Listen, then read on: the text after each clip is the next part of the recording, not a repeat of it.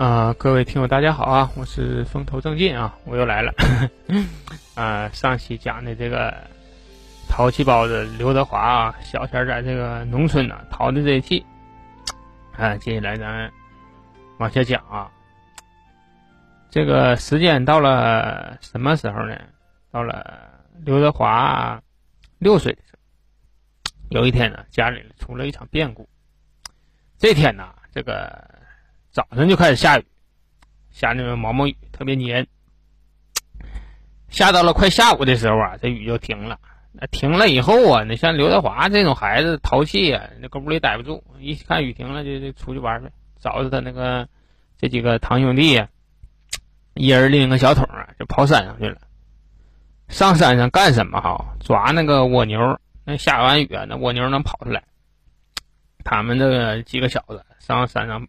抓蜗牛去了，哎，正玩的高兴呢，突然呢，他大伯呀跑过来了，就他大爷说：“你们还搁这玩呢，赶紧回家吧，家里出事了。”那小孩也没听什么事儿啊，啥事儿啊？就寻问呢，先先别问了，赶紧赶紧回去，家里都找你都找疯了，赶紧的。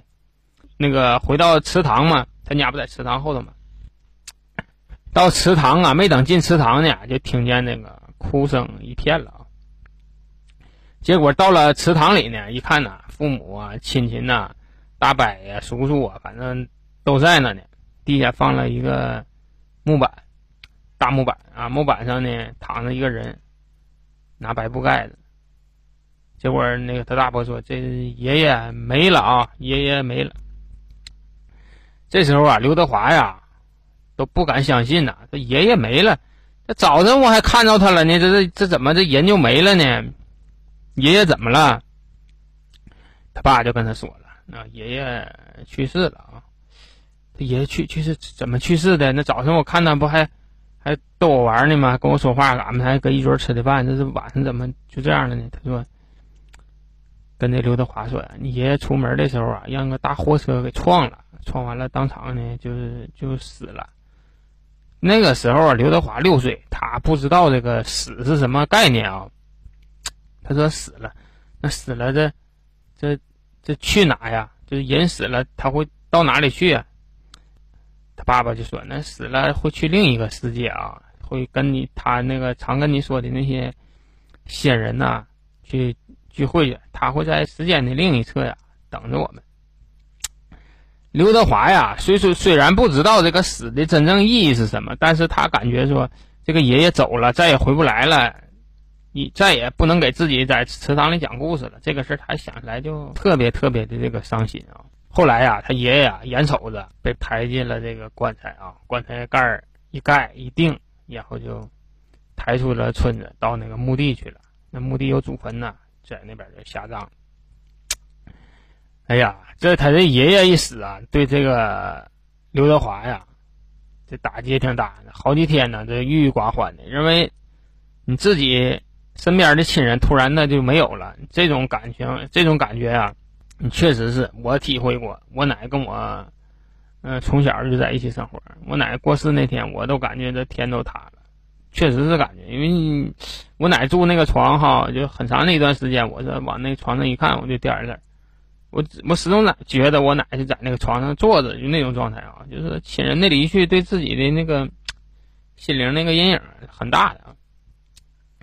他爷爷死了以后啊，他父亲呢就张罗了一个事儿。这个事儿呢，就是整个这个家族啊都挺反对的啊。是什么事儿呢？他爸呀想要搬家啊，搬到城里去。这个我跟你这么说吧，这个刘德华他家啊，就这个刘李，如果他不搬，他在这个整个的村子，他属于一个大户，属于一个富裕人家啊。祖上有产业，家里躺着地呀，占着田的，你说根本就不能愁吃喝。另外说这个种粮食啊，种这个蔬菜什么的，还得往那个城内去销去。自己家有地，自己种不了，都租给别人。所以说，他家这个条件还是很富裕的。在如果说在他这个农村生活啊，但是他爸呢，就突然就想起来说，想离开这个。村，啊，离开这个太行村。他要离开这个事儿呢，其实那个村里啊都不赞成，他们是属于那种家族式的啊，家族非常大，那不太赞成这个刘礼啊做出这样的决定，就认为说你你离开这个世世代代都生活的地方，对我们这个村子，对这个刘氏家族来讲，你就是一种背叛。你这这你叫什么孝顺呢？咱说白了，这不这个村子里还有长辈呢，对吧？你说你扑了扑了屁股，你就要就要走，这以后这祠堂你还让不让你进呢？结果啊，他爸还是说下定这个决心，就准备张罗就搬这个家。自从他爸决定这个搬家的时候啊，这村里人啊就开始疏远他家，不跟他家人说话了啊，包括那孩子。也是不跟那个刘德华玩了。平时刘德华说那个走啊，出去玩去，一喊一大帮孩子。你这回再去找人玩，人家不跟他玩了，家里大人都拽着。你别跟那个那个刘芙蓉玩啊，他家人都那样啊，忘本。你这这搁这他爷刚死，你看着没？人家要搬家了，哎，所以说呢，很多人都躲着这个刘芙蓉，不跟他玩，而且不少小小小孩啊。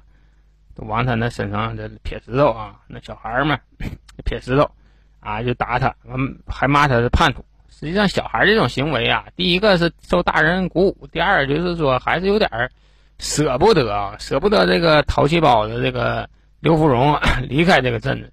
那小孩的他表达方式，他跟大人他就不一样，所以说呢，会做出这些挺可笑的这些行为。其实成年以后啊，刘德华呀，非常非常的。感谢他父亲做出的这个决定，因为那个太恒村啊，如果说不搬走，确实是说你这个衣食无忧啊，生活条件呢相对来讲稳定。但是啊，那个地方太封闭了，他看不到更更那个开阔的世界，对自己这个未来呀的影响都非常大的。你看村里那个小学，村里的中学，他念完了以后，他毕竟跟他城市里念书他是不一样的。所以说，刘德华呀，在成年以后啊，回头一想，说父亲这个决定啊，对自己的一生啊影响都非常大。这样呢，他呢就跟着他的这个父亲呢，就来到了这个城里啊。有不少的这个作品说呀，这个刘德华到市内就当了一个那个富二代去了啊，当少东家去了。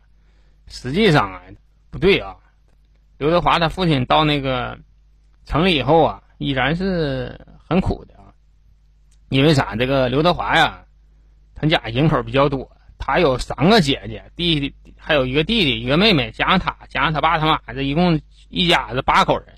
搬到市内以后呢，就他爸一个人有工资啊。你说一个人有工资养活八口人，而且是说到一个城市去落落脚，你说他得过什么样的日子？他也不是什么大富大贵的啊。但就是这种苦日子哈，对这个刘德华未来啊、性格啊，还有什么事业的这种成长啊，都是相当相当的有帮助的。有什么帮助呢？咱接着往下听啊。这个他父亲呢是这个机场的这个消防员，上期我不说了吗？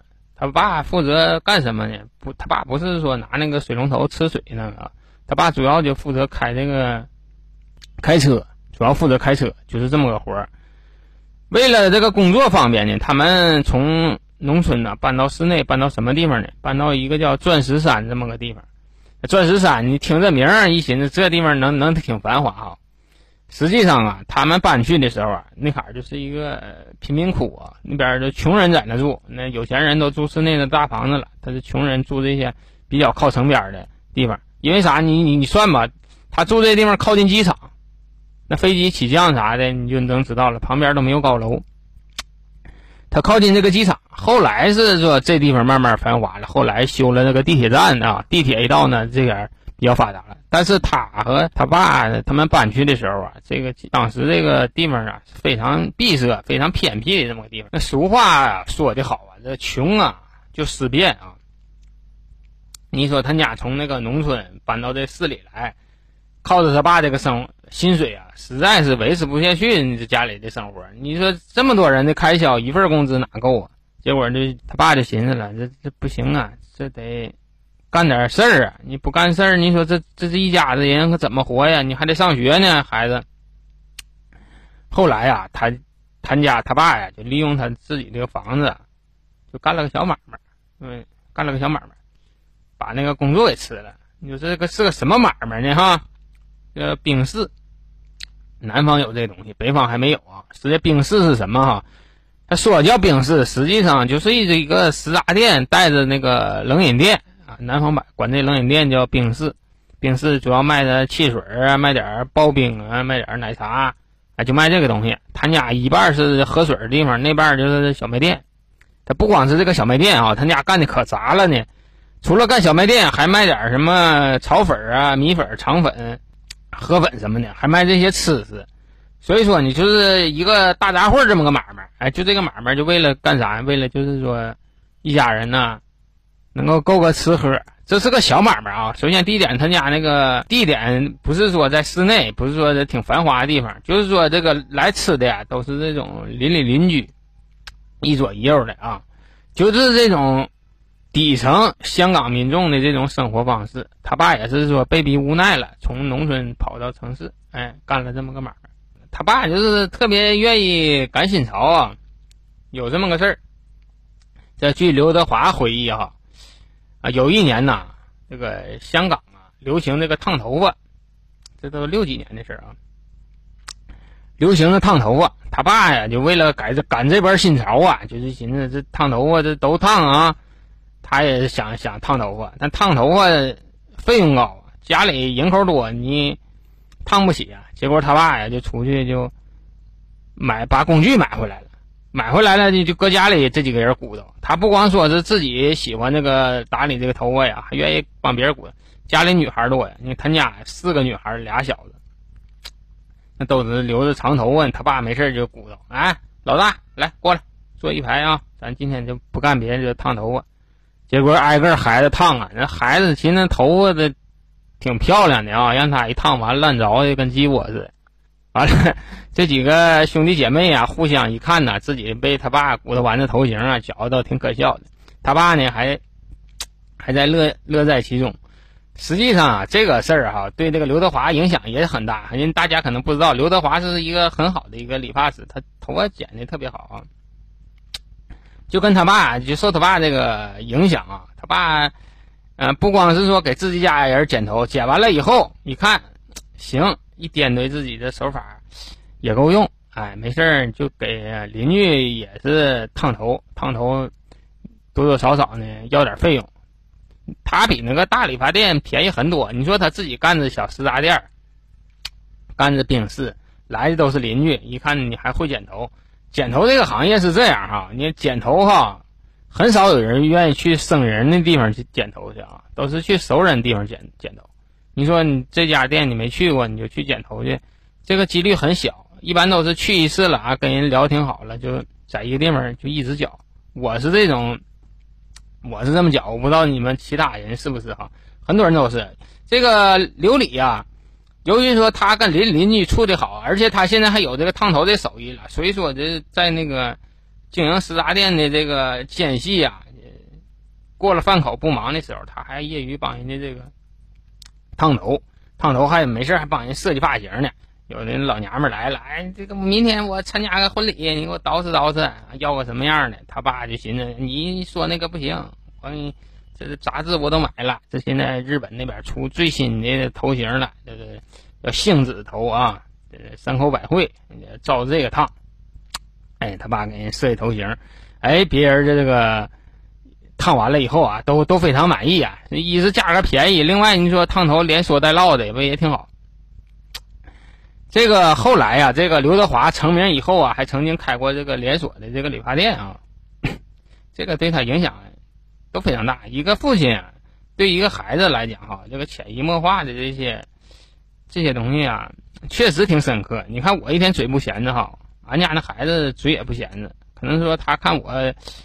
愿意说，他也愿意说这个事儿，就是没人告诉，也没人那啥，反正就是说，他也爱说。我不知道是不是说受我这个嗯感染呢？就他爸呀，干这个小买卖啊，你看他爸张罗的可挺红火啊。但是啊，你说这个买卖是干家里啊得有分工，你不分工你干乱套了。他爸负责啥？他爸就是说自封为这个经理啊，实际上没有什么经理，家里全是这这几口人啊，他的姐姐、弟弟、妹妹啊，还有那个他妈呀，没有外人，没顾不起外人，他那个小买卖啊，他爸自封为经理兼厨师啊。他爸就是除了招呼客人呢，来人跟人说话，然后就负责这个炒个粉、炒个面哈，然后就是还负责这个整体这个大面上这些事儿，负责支持他们这几个兄弟姐妹干活，给他们派活啊。三个姐姐呢就是服务员啊，帮人递菜、递菜牌呀、点菜呀、收拾碗筷啊，就干这个。然后呢，这个刘德华呀，当时岁数小啊，他主要就负责这个。擦桌子、扫地啊，主要负责这个。这是岁数小点儿，再大一点的就负责给家里这个运水啊。他那个钻石山那个地方哈，它偏僻到什么程度哈？它没有自来水，没有自来水，就是自来水管通不到你家里头去。你你想喝水得怎么办啊？你喝水你得到那个公共一个水龙头呢，有个大水池子啊，完了很多人拿着桶啊到那去打水。从八岁开始啊，这个刘德华每天早上的五点呢，就得去起床去这个打水去了，把那个水搬回来。为什么起这么早啊？你还有早餐呢。那冰室主要这个米粉、河粉这些东西，你不得早上卖吗？就早上五点就得去打水去。得打几桶水呢？打八桶水啊，八桶水。四桶呢是用来洗洗涮涮、哎刷碗用的，剩下四桶呢，你炒菜做饭，反正一天得。得得抬够这八桶水，你够家里日常那个生活，还维持这个店面运行。所以说呢，对于一个八岁的孩子来讲，你说拎水拎八桶水，你说虽说不远吧，但是对这个刘德华来讲也是挺难的一件事啊。另外，你说这个夏天还行，你说到了冬天，冬天那个南方那个冬天我受过啊，他妈特别特别冷，湿冷湿冷的，尤其说你拎着这桶水。晃晃荡荡的，如果说洒身上了，这小风你再一溜，那你那相当难受了。这刘德华呀，就是说从八岁开始就为了家里这个店啊，开始这个操持。你说这个孩子啊，遭罪早啊，我跟你说绝对有好处，他对他未来的生活和成长啊，都有很大的这个帮助。你说刘德华后期啊，遇到了很多这个困难呐，或者很多就是艰辛的事情，但是说。对于一个已经吃惯了苦的人来讲，其实，在刘德华心里来讲，根本就不算什么。另外啊，这个店里啊，这个刘德华呀，除了扫卫生啊、挑水呀，他还揽下了一个活儿。哎，这个活儿对他未来呀，也有点这个小帮助啊。这是个什么活儿呢？店里啊，没有那个菜牌，就是点菜的菜谱，没有这个东西啊。他天天得写水牌。水牌写在哪呢？写在门口的一个小黑板上。这黑板上，这个天天他他都得变化。你今天什么肠粉、米粉什么的，多钱多钱的，他都得写在那个牌子上。然后今天卖什么饮料啊，都得写牌子。这牌子啊，隔隔一两天就得写，为啥呀？你再不写呀，一风一刮呀，雨一淋呐，那个上面的字儿一模糊啊就不好看了。所以说这个字儿啊，就得天天写。天天写以后啊，刘德华呀。一开始岁数小啊，就一笔一画的往上写，写时间长了，他就觉得自己写字不好看。然后啊，他就是查了写，写了查，查了写，写了查。结果啊，日积月累啊，刘德华也写了一手好字啊，写了一手好字。你可以上网去查一查刘德华的这个真迹啊。很多这个人呢都说呀，刘德华之所以写字写这么好，跟他这个开这个小饭店写水牌呀。都是离不开的。从此啊，你也可以看出来，这个刘德华这种性格啊，有点不服输。你说要是如果说像我这样的，写上字儿就得了呗，那我可能说我就不能说查了写写了查，来回对这个字体啊进行校正，我可能不会做这个事儿。我觉得写差一不二就行。结果人刘德华这性格就是这样啊，我想做我就认真去做，我做呢我就给他做好。哎呀，这个所有的这个性格啊，成功啊，其实都不是说，呃，人家信手拈来，人家运气好，都不是啊。你你可能说听了某一些成功人背后的故事，你可能会感觉到，你他的成功绝对不是偶然的。这时间呢就得来到这六零六十年代末了。六十年代末呢，他爸呢又赶上一波事情，赶上这个波事情是啥呢？六十年代末呀，这个香港啊，当时啊全全盘抄袭是哪的模式呢？全盘抄袭这个日本模式。他呢也成立了一个电视台啊，电视台。那前儿吧，这个香港没有电视台，这冷不丁成立这么个电视台。原来没有电视台的时候吧，那电视机没人买，没有用啊，买回来你看啥呀？就成立电视台以后呢，电视机就成了紧俏货了。哎，结果他爸呢又把那个家里的积蓄啊划拉划拉，哎，没干别的，买个电视。当时的电视啊非常非常贵，我跟你说，老百姓根本就是承受不起的一个价钱啊。就是说，你两三年你不吃不喝，正常老百姓你就能买这么一个电视。哎，他爸这自己开个小冰室嘛，有点小积蓄了，他爸就买了一个电视。哎，买电视以后，电视往店里一放，你这新鲜物件啊，你身边那邻居啊啥的食客啊就越来越多了。但他爸聪明在哪呢？说你这个电视啊，你别白看啊！你说你搁这看电视，我得点着电呢。就这样，你看那个。一天呢，看一天，你搁这坐看一天，不管你看多长时间啊，一毛钱，啊，一毛钱，你可以看一天。结果他家呀，就是说火爆的哈，你那凳子都不够坐了，一天天的人满为患。你说那人看着电视呢，你说嘴能闲着不？这不得买点小食品，买点瓜子儿，跟那看。你说嘴要是不闲着，一会儿就渴了，是不？你就得喝点水，喝点水，到点了饿了，你是不是得得吃点饭？结果他爸呀，就干这个这小电视啊，就给他家增添了很多很多的这个收入。那你看到后来吧，这个有一些邻居也有意见了。你说你能不能改改制度啊？你说我这来了交交了你家一毛钱，我看一天电视，那我他妈半道走了，有事了我没看两眼呢。那这钱我都花的他妈冤枉啊！那一毛钱当时挺是个钱啊。这时候啊，这个刘礼啊，他爸呀。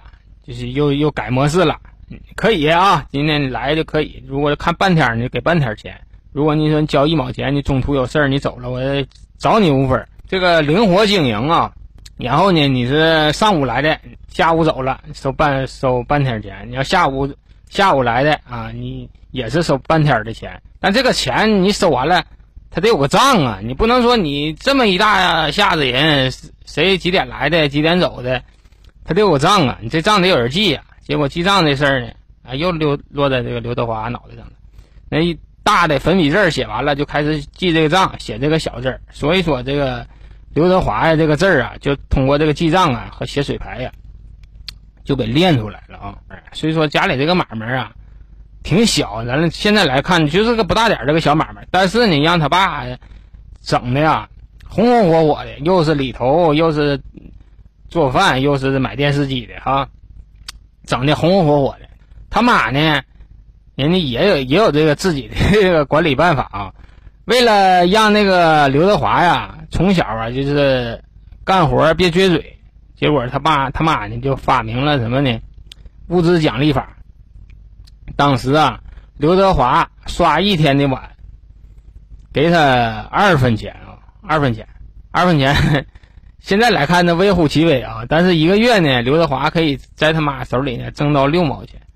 六毛钱当时的购买力强啊，在当时的香港，六毛钱现在不亚于现在六十块六十块钱的这个购买力。你说六十块钱对于当时的一个小孩来讲，八八九岁来讲，这就是一笔巨款了啊！这是一笔巨款。但是呢，刘德华呢从来就是没没拿这个。钱呢，出去乱花，就这个小小的这个事儿啊，对刘德华未来的这个经商啊、理财呀，都有一个很大的影响啊。至于说刘德华今后的开公司啊、开自己的演艺公司啊、做买卖啊，都跟他从小的这种理财呀，还有说开这个小卖店啊，学到这些东西，都有很大的这个关系啊。哎呀，又半个点了，行啊，今天就说到这里吧。